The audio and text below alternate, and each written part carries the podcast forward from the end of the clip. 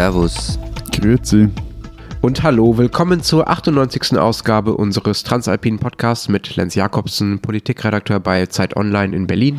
Matthias Daum, Leiter der Schweizer Ausgabe der Zeit in Zürich. Und Florian Gasser, Redakteur bei den Österreichseiten der Zeit in Wien.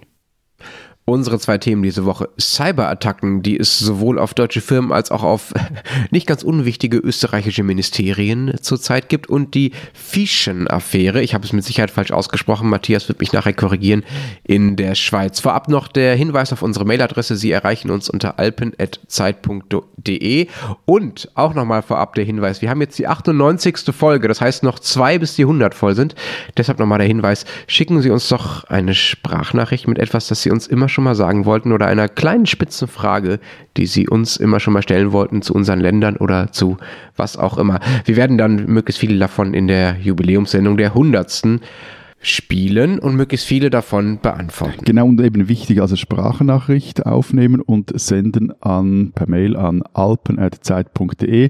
Sollte maximal 20 Sekunden lang sein, wobei wir die ja immer überziehen, eigentlich da auch sicher Nein, Gnade sag, vor ah, Recht walten lassen. Sag, sag's nicht, Matthias. ich habe so streng bisher also, damit. Gut. Also der strenge Deutsche und der für einmal strenge Österreicher ähm, mahnen mich. Maximal 20 Sekunden dürfen die Sprachnachrichten lang sein und bis am 12. Februar bitte uns schicken.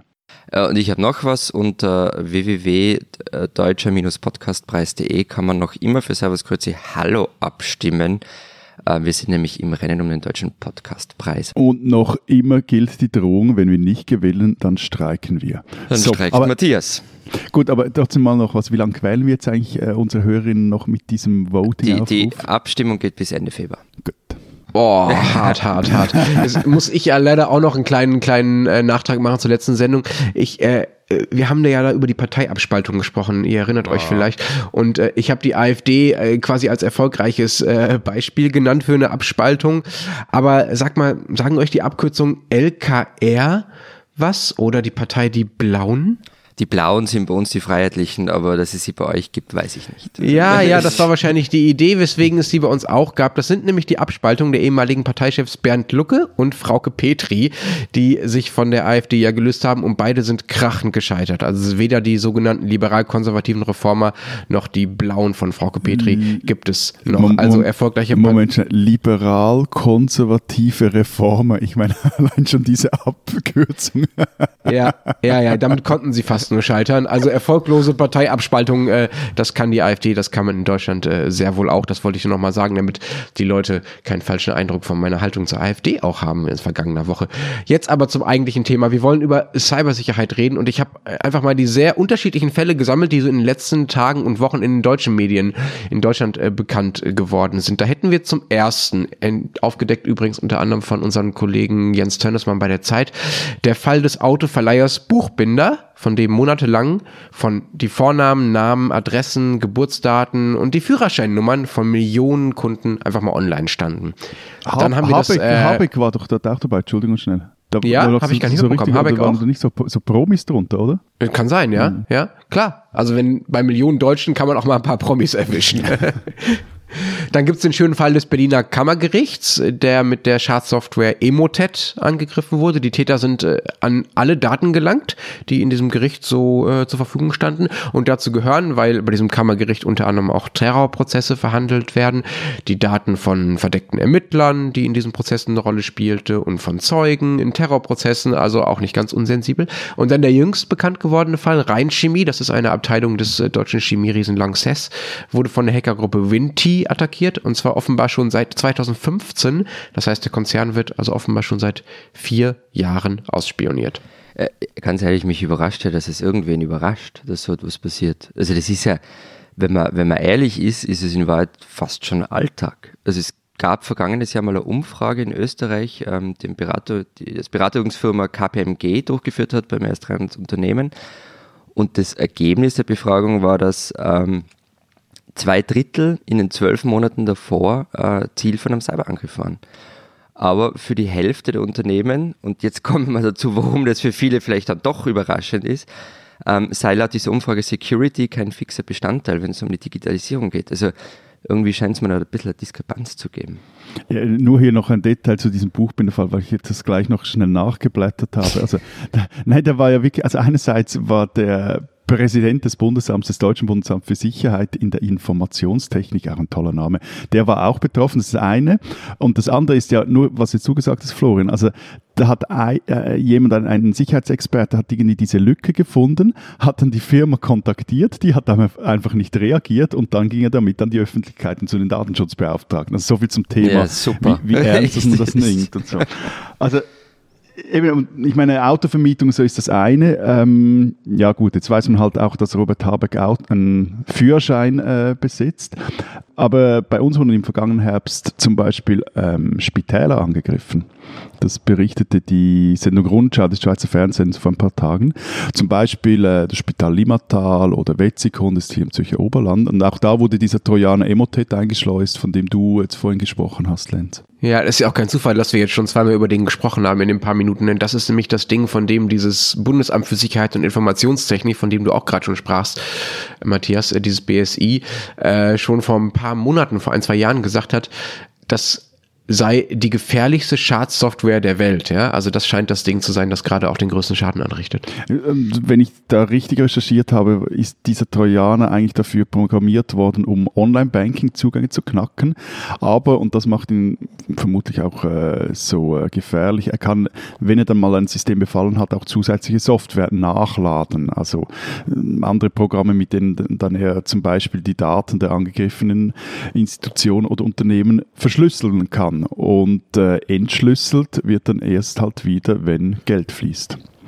Ich kann mir das beim Krankenhaus ja ziemlich dramatisch vorstellen, was da so alles passieren kann. Das sind ja auch sehr sensible Daten, äh, was die Leute so für Krankheiten haben. Ist das Ding denn dann irgendwie öffentlich geworden? Also sind die Patientenakten öffentlich geworden oder hat das Krankenhaus dann einfach super viel Geld bezahlt? Wie ging das weiter mit eurem also, Krankenhaus? Also anscheinend, also es waren mehrere Krankenhäuser, also anscheinend wurde nicht bezahlt und anscheinend äh, gingen auch keine Patientendaten verloren oder äh, kamen an die Öffentlichkeit. Aber Konjunktiv anscheinend. Kann aber noch passieren, Ja, ja. ja, weiß man ja auch alles nicht. Ja, ja. das ist das, was die, die gesagt haben und äh, ich, Ja, ich glaube denen mal, aber das ist halt immer sehr wahrscheinlich auch für die schwierig zu sagen, weil es dauerte anscheinend nur äh, allein um die Systeme wieder halbwegs äh, herzustellen, damit die wieder funktionieren, dauert es drei Wochen. Und was halt aber eben schon krass ist, äh, also jetzt zum Beispiel gerade bei den Spitälern, da, da basiert anscheinend die IT-Infrastruktur noch auf der Technik und der Achtung der äh, 1980er Jahre teilweise.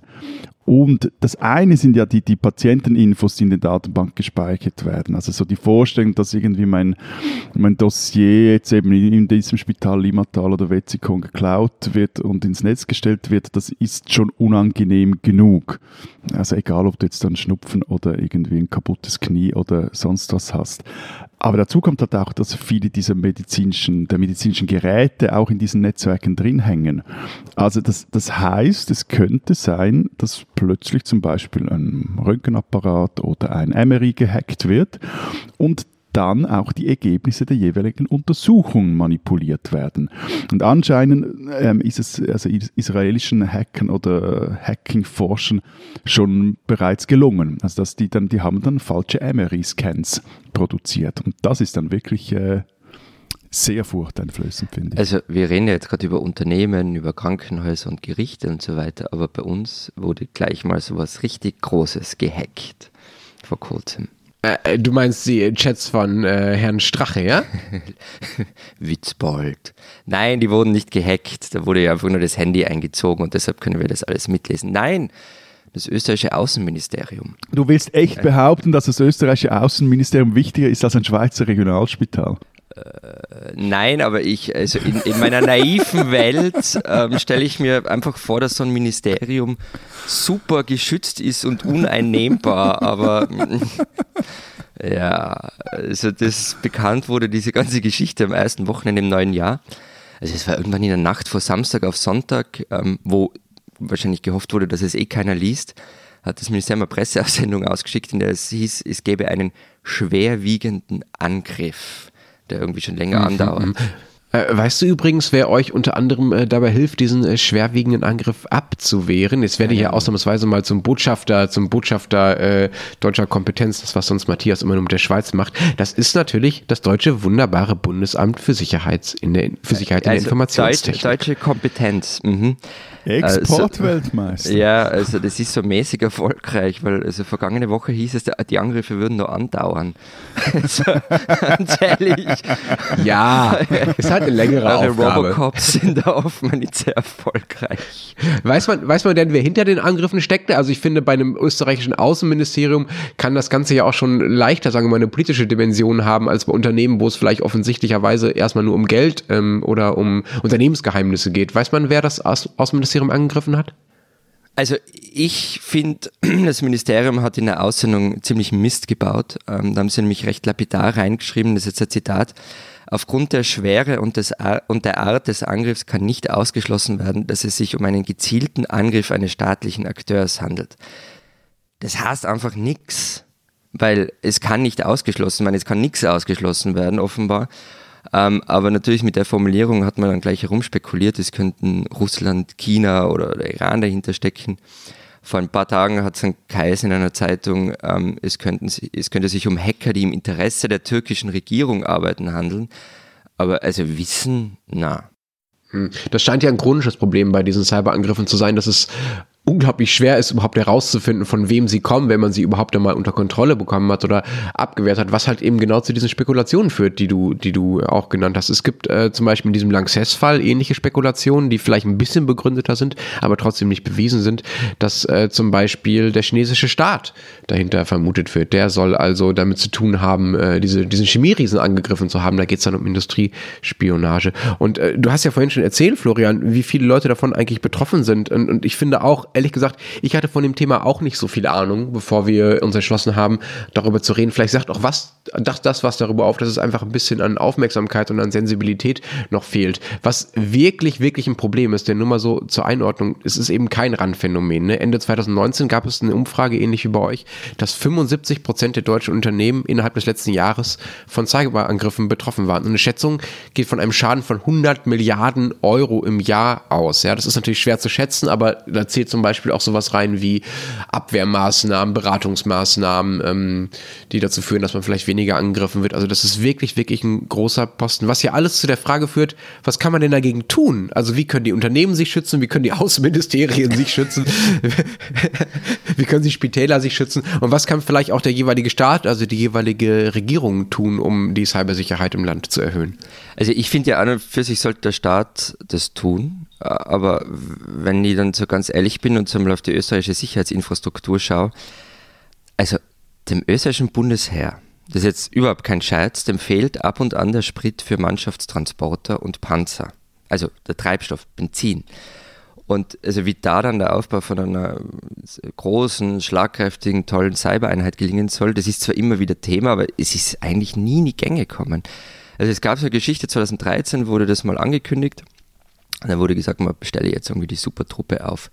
Und das war ungefähr zu der Zeit, wie du kennst dann vielleicht Lenz, den Klaus Neumann, ein deutscher General, ein früherer und Ja, dann der war NATO, bei der NATO war der was, genau, ne? Vorsitzender vom NATO-Militärausschuss.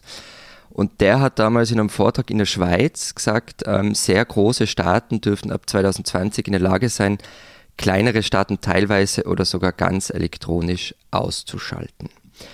Und eben, also es wurde dann in Österreich mit ziemlichem Pomp diese Einheit angekündigt, aber das, davon gehört hat man dann eigentlich nie so wirklich was.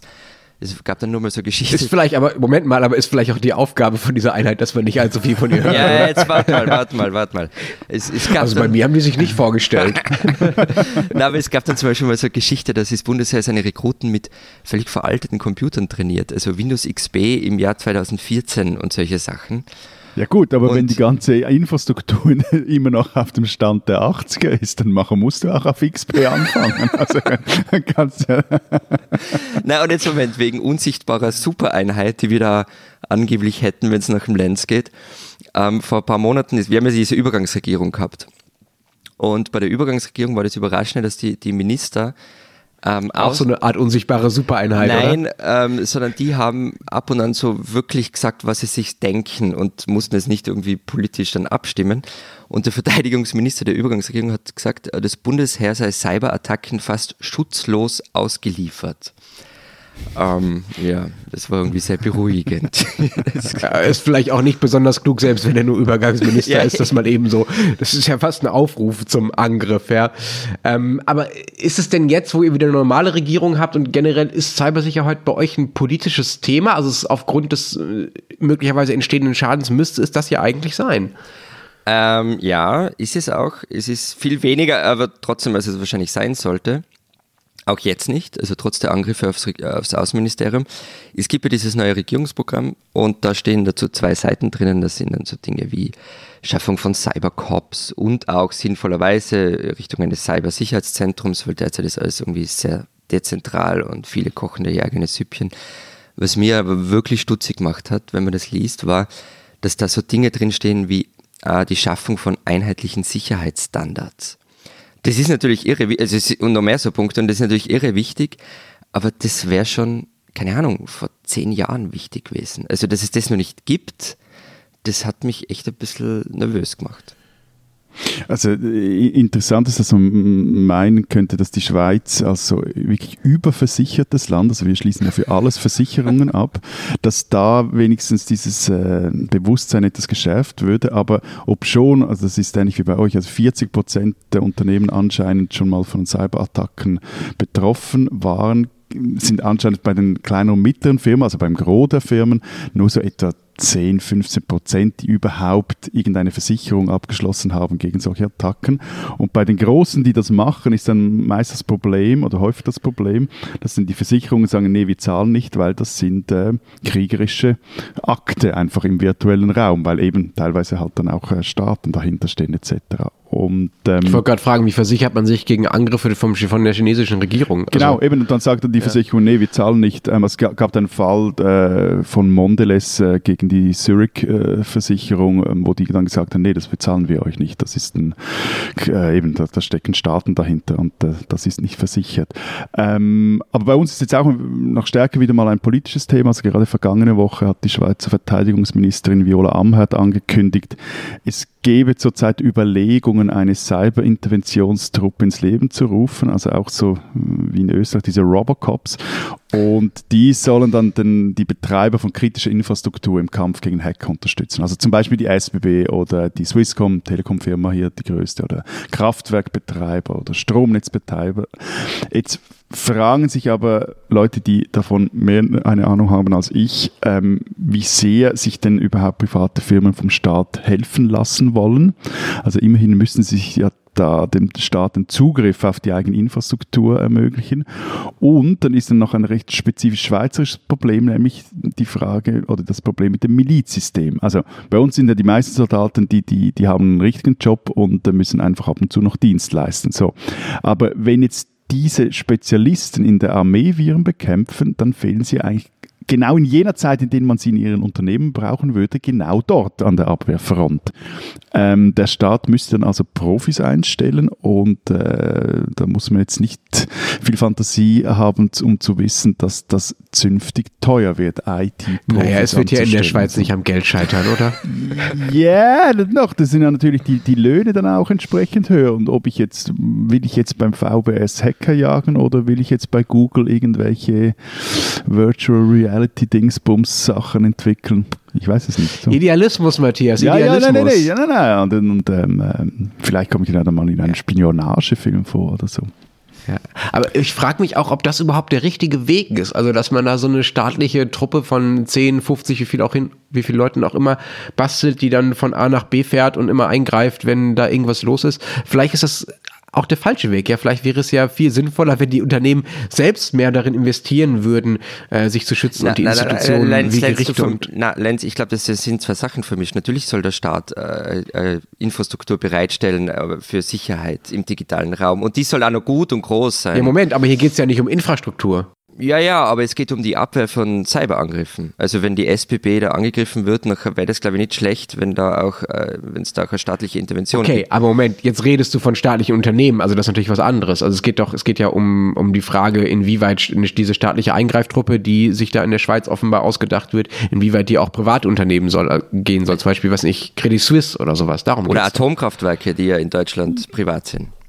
Ja, gut, aber wenn du davon aus, also wenn du eben gerade, was du vorher gesagt hast, wenn das ein kriegerischer Akt ist, dann ist es ja doch äh, eine Staatsaufgabe, die Unternehmen und auch die, die, die Bürgerinnen und Bürger Genau. des Landes vor solchen kriegerischen Okay, Akten okay. zu schützen. Dann- so, äh, aber das dann- Problem, aber was du ansprichst, stimmt natürlich schon. Also ich meine, die, die, die, äh, das, das Bewusstsein eben, das habt ihr ja vorhin schon gesagt, dass das ein Problem genau, das ist, Moment, einfach Moment, Moment, Moment. ausgeprägt. Das, das, das, ist ja das, das ist ja das, was ich sagen wollte. Ja? Also ich, ich, mir geht es gar nicht darum, dass ich nicht will, dass der Staat irgendwie einen Finger krümmt, um die Leute zu schützen. Natürlich soll er das tun. So, egal auf welchem Weg kann man dann darüber diskutieren, welcher der beste ist. Aber das Entscheidende ist doch, dass die Leute selber ein Bewusstsein dafür entwickeln und sich dafür engagieren, dass ihre Daten einigermaßen sicher sind und dass sie eine Ahnung davon haben, wie diese Hackerangriffe funktionieren. Und ehrlich gesagt, das hat ja auch was nicht nur mit äh, Unternehmenspolitik zu tun, sondern auch was mit Bewusstseinsveränderung. Ja, und ich weiß nicht, wie es bei euch ist, aber ich bin auch nicht besonders gut darin, meine Daten zu schützen. Ja, also das ist jetzt hoffentlich kein Aufruf an Hacker. Dafür sind meine Daten auch nicht interessant genug.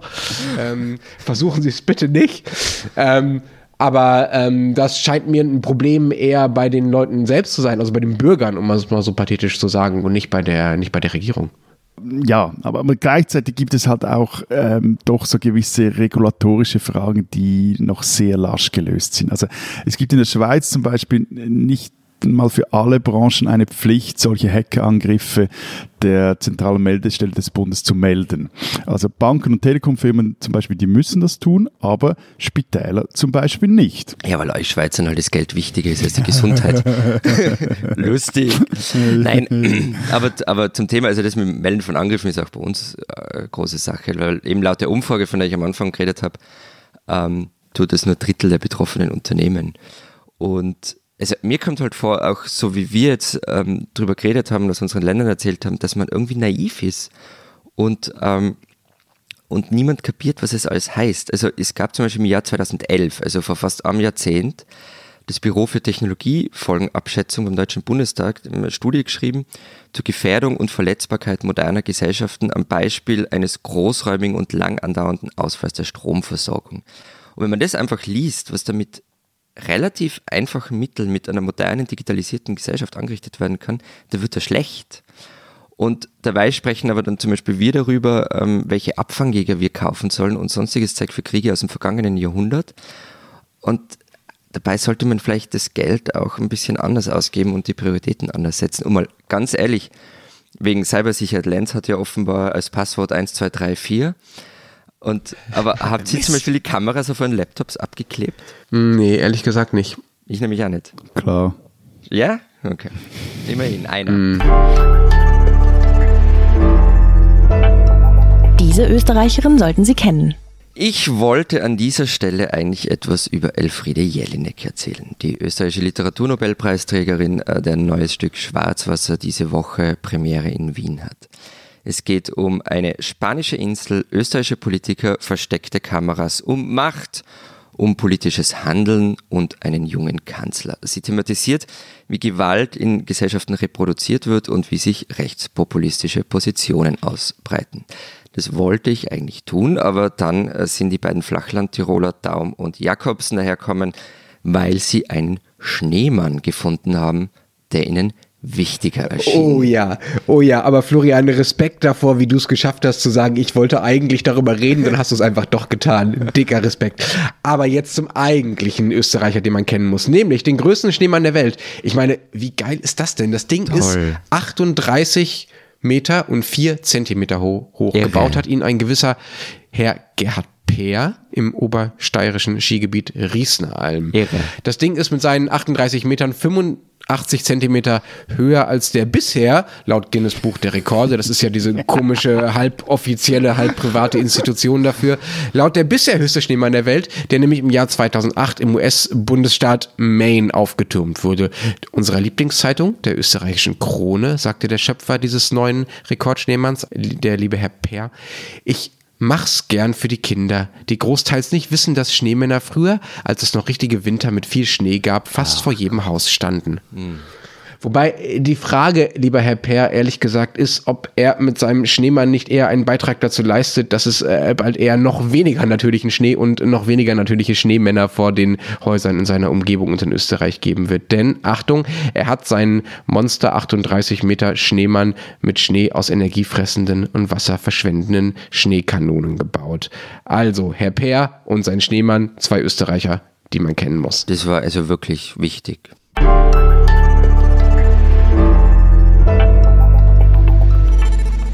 Unser zweites Thema ist ein historisches. Matthias hat ausnahmsweise mal den Antrag gestellt, ein bisschen was aus der Geschichte erzählen zu wollen. Da das sonst immer nur der liebe Florian tut, dachten wir, na klar, leg doch los. Und auch deshalb, weil das, was da vor 30 Jahren bei euch äh, geschehen ist, Matthias, äh, vor allen Dingen in Bern, ähm, da gab es eine große wütende Demonstration auf dem Bundesplatz, Autos brannten. Das knallt ja schon ganz schön. Davon kannst du uns also gerne erzählen.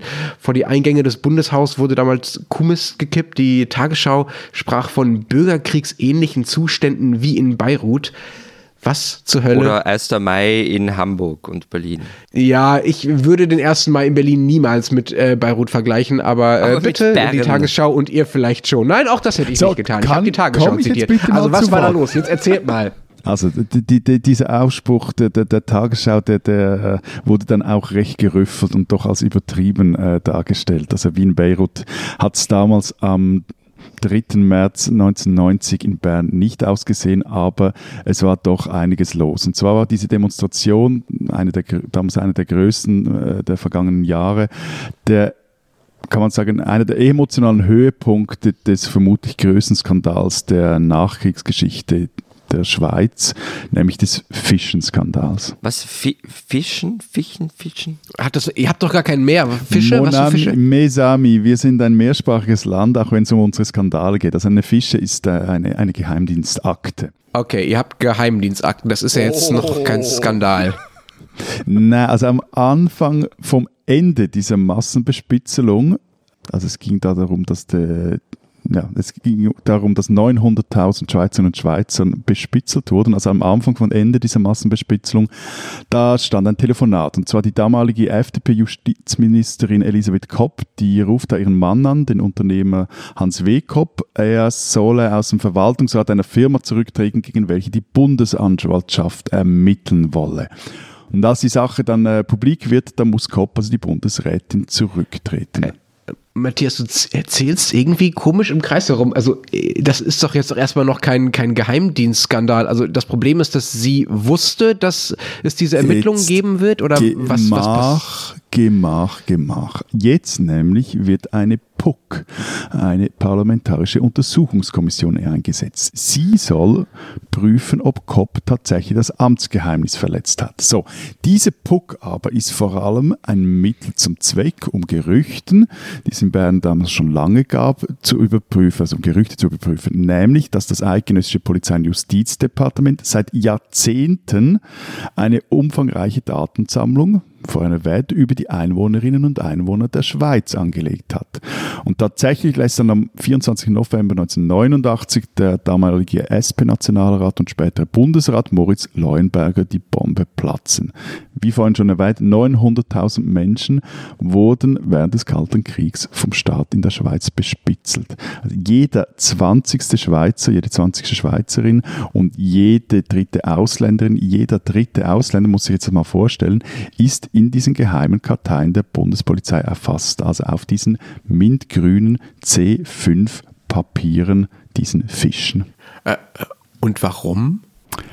Gute Frage. Ähm, aus kurzer Antwort aus Angst vor kommunistischen Umtrieben, äh, aus Angst vor Subversion. Und ähm, wie kam man zu der Ehre von so einer Fische? Ja, das mit der Ehre, das ist genauso so etwas ein Problem, weil in den linken Kreisen wurde dann das teilweise schon so als Ehre angeschaut. Ähm, ich komme nee, komm da nachher noch darauf, weil das, das verniedlicht die Sache auch so etwas. Ähm, weil man kann eben aus den absurdesten Gründen zu einer Fische. Also wir haben diese Woche eine, eine große Strecke zum Thema im Blatt und da schreibt zum Beispiel der Regisseur Mischa Lewinsky, der hat jetzt gerade einen Film über die Fischenaffäre gedreht, äh, wie er zu einer Fische kam. Und zwar, das kam so, weil er als 15-Jähriger einen Schulvortrag über die transsibirische Eisenbahn halten musste und dafür, es gab damals noch kein Internet, äh, die sowjetische Botschaft in Bern anrief. Und da fragte er, könntet ihr mir bitte Informationen über die Transsib liefern? Und da, Was ich übrigens einen super Move finde, ne? Das ist fantastisch. Also stell dir mal vor, du musst einen Vortrag halten über was weiß ich, über die Tierwelt in, an der Westküste der USA und rufst die amerikanische Botschaft an. Also ziemlich cooler Typ. Auf jeden Fall ähm, wurde halt aber wurden die Telefonate der Botschaft überwacht und der 15-jährige L, der wurde dann fischiert, anscheinend dann aber mit dem Eintrag irgendwie ist nicht auffällig oder sowas irgendwie. Andere wurden fischiert, weil sie an Demos, auch an bewilligten Demos, also äh, teilnahmen, ähm, weil sie in der der revolutionär-marxistisch-leninistischen Gruppierung waren, weil sie Wohngenossenschaften besuchten, weil sie in den Osten reisten, in die DDR oder sonst irgendwo hinter den Eisernen Vorhang oder auch nur schon, weil sie irgendwelche einschlägige Literatur kauften oder, oder Zeitungen abonniert hatten. So. Und wer als gefährlich eingestuft wurde, der hielt seinen Ring oder einen Stern an seine Fische. Also wie, wie die Fische wurde eingerollt und der Ring um und um dann, oder? Nein, nein, nein, nein so, so, so, so eine Markierung oben so. rechts oder links. Aha, aha. Mich erinnert das ja alles sehr stark an den radikalen Erlass aus den äh, 1970er Jahren hier in Deutschland. Da wurden ja auch Akten über Menschen angelegt, die man als rechts oder ehrlich gesagt meistens dann als linksradikal einstufte, die zum Beispiel in den damaligen K-Gruppen aktiv waren oder auf den falschen Demos rumlieften. Und wenn die äh, so eine Akte hatte, hatten, dann durften die nicht in den öffentlichen Dienst eingestellt werden. Und das war für viele, zum Beispiel für Lehrer, de facto ein Berufsverbot. Ne? Also über 1000 Leute waren davon betroffen damals. Ja, das das gab es bei uns auch auch. Also gerade äh, diese Berufsverbote für, für äh, ausgebildete Lehrer, die dann eben keinen Job bekamen, da, da gibt es x Beispiele von. Aber es war dann eben noch schlimmer. Also es gab den Plan, dass diese, dass die Extremisten, die, die eben dieses Ring oder diesen Stern hatten, die sollten im Ernstfall interniert werden. Okay, das klingt jetzt allerdings äh, nicht mehr so sehr nach berufsverboten radikalen Erlass, sondern eher nach, eher nach Stasi. Jetzt warte mal, was interniert? Also eingesperrt ins Gefängnis oder wie? Nein, nein, inter Weil man die sowjetische Botschaft angerufen hat. Äh, nein, die natürlich nicht, der hatte ja auch keinen Stern oder keinen, keinen Ring, aber, aber äh, nein, aber die, die, sollten in Internierungslager für innere Feinde gesteckt werden. Wie, und die haben sie gebaut? Oder nein, der, der, der, Ernst, der, der, Ernstfall war ja da nicht eingetreten, aber das, das eben, ich meine ja, das ist die Geschichte, äh, wird immer auch so etwas verniedrigt in der Schweiz, aber wenn man sich jetzt das mal vor Augen führt, das erinnert dann schon eher an äh, die Zustände in der chinesischen Provinz Xinjiang und äh, das wurde halt dann einfach nie umgesetzt hier, aber so die Idee, die war da doch die, die ähnliche. Also wer falsch denkt, der kommt im äh, im Kriegsfall oder im, im Ernstfall halt dann äh, ins Lager. Und das Problem ist halt eben, weil eben bei der Aufarbeitung dieser Geschichte, es wurde wirklich verdammt viel Mist fischiert, also Lappalien, was ich vorhin erzählt habe, aber eine Fische konnte auch Karrieren zerstören. Eben das eine Berufsverbote, da wurden dann wirklich die Bewerbungsunterlagen, äh, die fischenden Bewerbungsunterlagen angehängt und dann konnte es dann vergessen mit dieser Karriere hinter dem Lehrerpult. Oder, Bist du deshalb äh, Journalist worden und nicht Beamter? Nein, Hast nein, nein. So ich, ich bin, ich, nein, da bin ich zu jung für. Okay. Oder es, die Leute wurden nicht eingebürgert also wie der spätere Anlagechef der Zürcher Kantonalbank, der berichtet davon in unserer aktuellen Ausgabe. Oder auch, es gab so ganz berühmte Fischeneinträge dann. Das klingt dann auch sehr lustig. Zum Beispiel über die Thurgauer SP-Nationalrätin, damalige SP-Nationalrätin Menga Danuser. Da, da hieß es dann, trinkt abends gerne ein Bier. ja, das war genau, Beweis das ist, was? Ja, ja, ja, ja, das ist die, die, die, Reaktion. Es ist wirklich lustig. Nur, also was ist der Subtext dieser Aussage? Äh, also will heißen, die Frau hat ein Alkoholproblem. Und wenn man sich dann die ganze Fische anschaut, wie das äh, der junge Historiker Lukas Niffenecker für uns getan hat, der ein Essay zum Thema geschrieben hat bei uns im Blatt. Also in der ganzen Fische, da steht dann auch drin, wer die Politikerin bespitzelt hat. Das waren die Eltern ihrer Schülerinnen, das waren die Nachbarn, vielleicht auch die Freunde. Also das Motto war damals in der Schweiz, Staatsschutz ist Bürgerpflicht. Und Dazu kam noch, dass es auch private Fischensammler gab. Also allen voran der selbsternannte subversiven Jäger Ernst Gentera, der, ähm, ein FDP-Mann, der hat ein privates Archiv und hörte auch äh, oder ließ Telefonate abhören. Der flog dann aber bereits 1976 auf, weil linke Aktivisten einen Chinchera-Spitzel enttarnten und sich von ihm ins Archiv einschleusen ließen, wo sie dann einen Teil der Unterlagen mitnahmen und ähm, in einer großen Pressekonferenz äh, der Öffentlichkeit präsentierten. Entschuldige, völlig naive Frage. Das Ganze ist geheim abgelaufen. Niemand hat gewusst, es gab nur Gerüchte, dass es passiert, aber irgendwie jeder hat jeden bespitzelt. Ja, ja, ja, genau. Also du, du, ja, du, du schaffst eines, ja, du, du schaffst halt so, so, so eine Stimmung, so mh, aufpassen, Feind hört mit, pst, so. Ja, aber wem haben die das erzählt? Also jetzt zum Beispiel die, die Eltern von, wie war das, die Eltern von Schülern oder die Nachbarn ähm, haben bespitzelt. Wem haben die das dann erzählt? Polizei und dann ging es dann irgendwie so über verschiedene Stufen rauf nach Und die haben aber gar nicht gewusst, in was sie da involviert sind, eigentlich.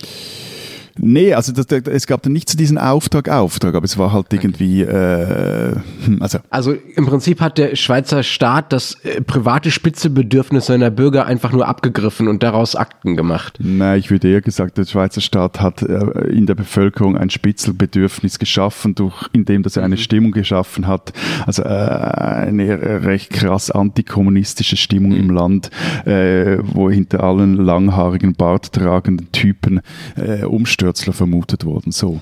Und, und wie war dann Schluss damit? Mal Schluss war noch lange nicht. Das eben jetzt sind wir, also Cinchera, das war 1976, der flog ja. auf, da, da gab es dann auch ein rechtes Bohai, das geht so überhaupt nicht. Das auch von bürgerlicher Seite, das lag aber daran, dass ihn dieser Kleingewerbler Cinchera nicht so recht in den Kram passte. Der war ihm zu suspekt und hatte auch zu wenig Stallgeruch, Stallgeruch Freisinnigen. Also, und daraufhin konnte dann auch der Staat äh, hinstellen und sagen, nee, das private Schnüffen geht überhaupt nicht. Und natürlich gleichzeitig wiederum das Überwachungsmonopol an sich reißen. Und bis der Staat dann selber aufflog. Okay, und dann war, war äh, Schluss oder wann war Schluss? Äh, eigentlich nie. Also, äh, nein, ist, also, wenn man die Geschichte etwas genauer anschaut. du uns gerade? Nein, nein, das ist, also ich meine, Januar 90, da wird dann, also im neuen, Herbst 89 fliegt die Sache auf, also November. Januar das war 90, diese Geschichte mit der Justizministerin. Genau, das war, mhm. der, der, das war quasi das Intro und dann mhm. kommt diese Puck und dann kommt Leuenberger und äh, so. Und dann, äh, Leute stellen dann auch Anträge, dass sie das Zeug äh, sehen wollen. Januar 90 wird verfügt, dass äh, Teilnahme an bewilligten Demos und Auslandreisen nicht mehr von der Bundespolizei erfasst werden sollen.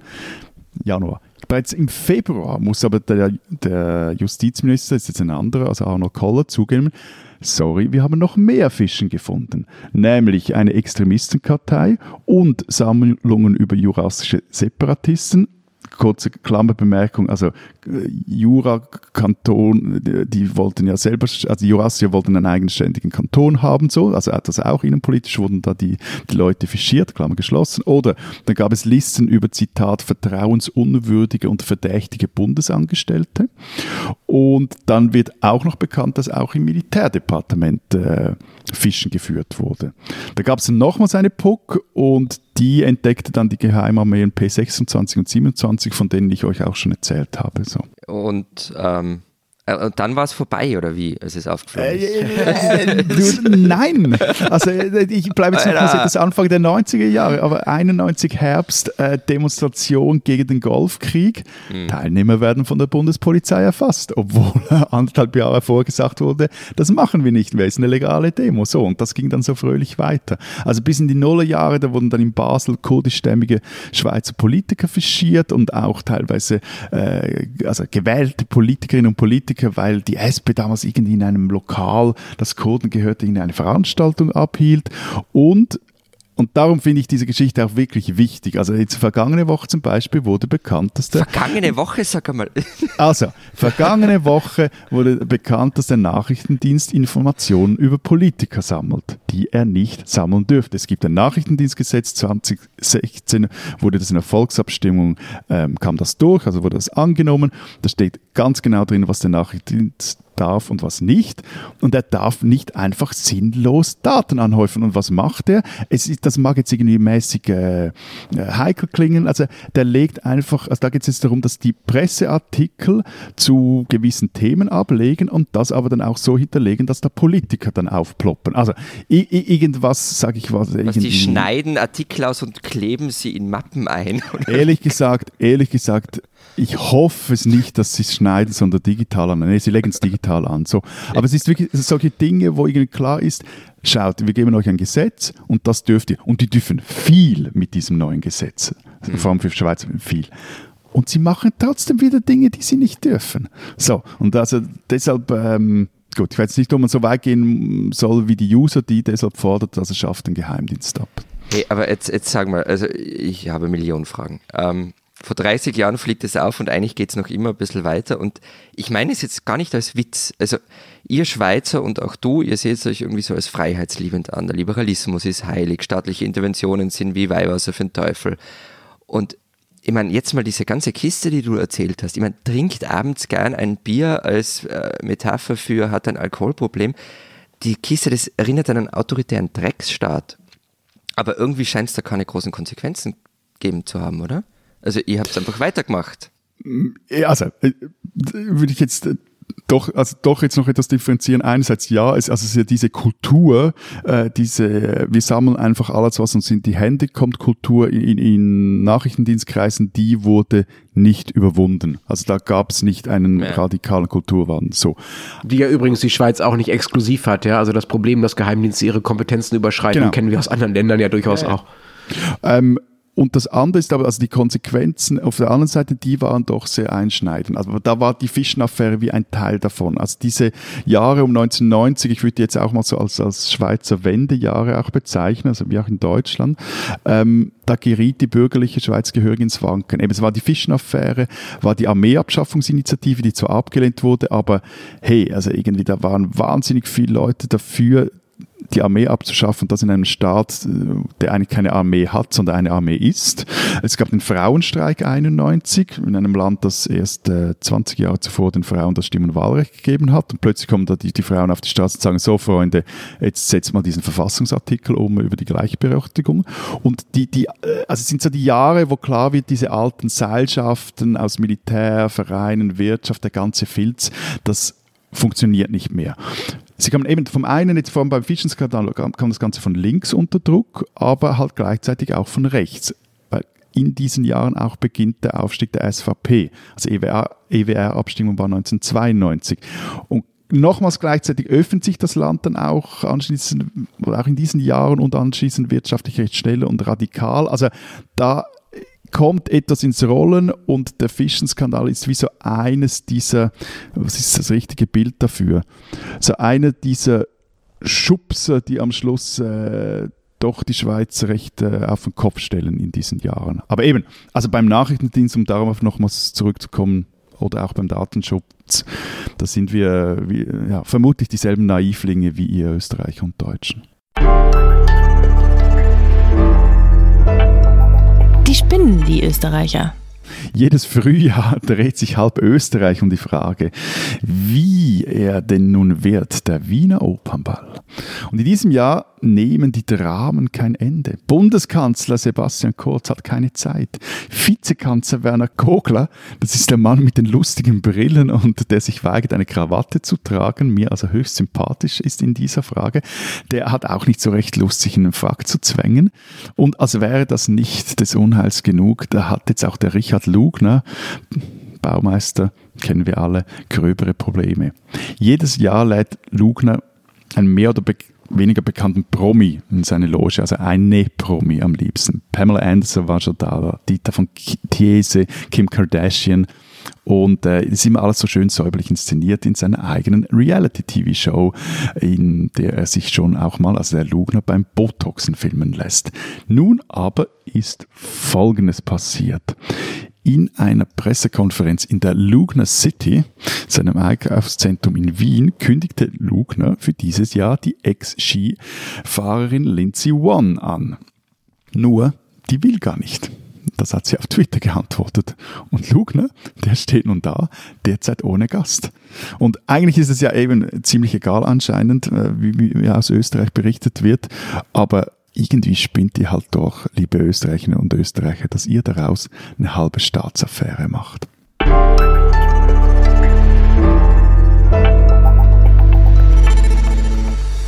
Das war's diese Woche bei unserem Transalpinen Podcast mit der 98. Folge. Wenn Sie wissen wollen, was in Österreich und der Schweiz sonst noch so los ist, lesen Sie die gedruckten oder digitalen Ausgaben der Österreich-Zeit und der Schweiz-Zeit. Und Matthias und Florian werden jetzt noch ganz kurz und knapp sagen, was sie da so vorbereitet haben. Drei Seiten über den Fischenskandal. Endlich mal. Ich habe euch ja schon mal über den Film Joy erzählt, der für Österreich ins Oscarinnen gehen sollte und dann nicht durfte, weil zu viel Englisch gesprochen wird.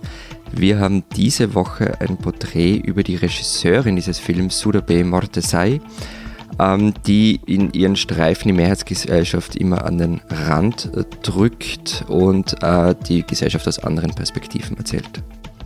Wenn Sie wissen wollen, was in Deutschland so los ist, lesen Sie den Rest der gedruckten Zeit oder natürlich Zeit Online. Wir hören uns nächste Woche zur 99. Folge wieder. Bis dahin sagen wir Wer denkt?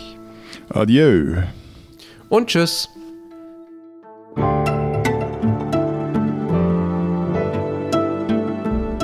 Sie sind ja immer noch da. Ihnen kann wohl kein Podcast zu lang sein. Da hätten wir was für Sie. Alles gesagt, der unendliche Podcast, der nur dann endet, wenn unser Gast meint, es sei alles gesagt. Mit Jochen Wegner. Und Christoph Ahmed. Da hören Sie dann, wie Christian Lindner aus Peters Sloterdijks Werk vorliest. Arabisch 8. Herrsche. Da hören Sie, wie Robert Habeck über Lyrik spricht und Flens öffnet. Bitte. Prost. Wie Herbert Grönemeyer mit uns Männer singt. Wie die SPD-Politikerin Katharina Barley ihre Schuhe auszieht. Wenn wir jetzt schon bei den Klamotten sind und der Moselwein lockert ja die Zunge. Wie Friedenspreisträgerin Caroline Emke nur über die ganz großen Themen spricht.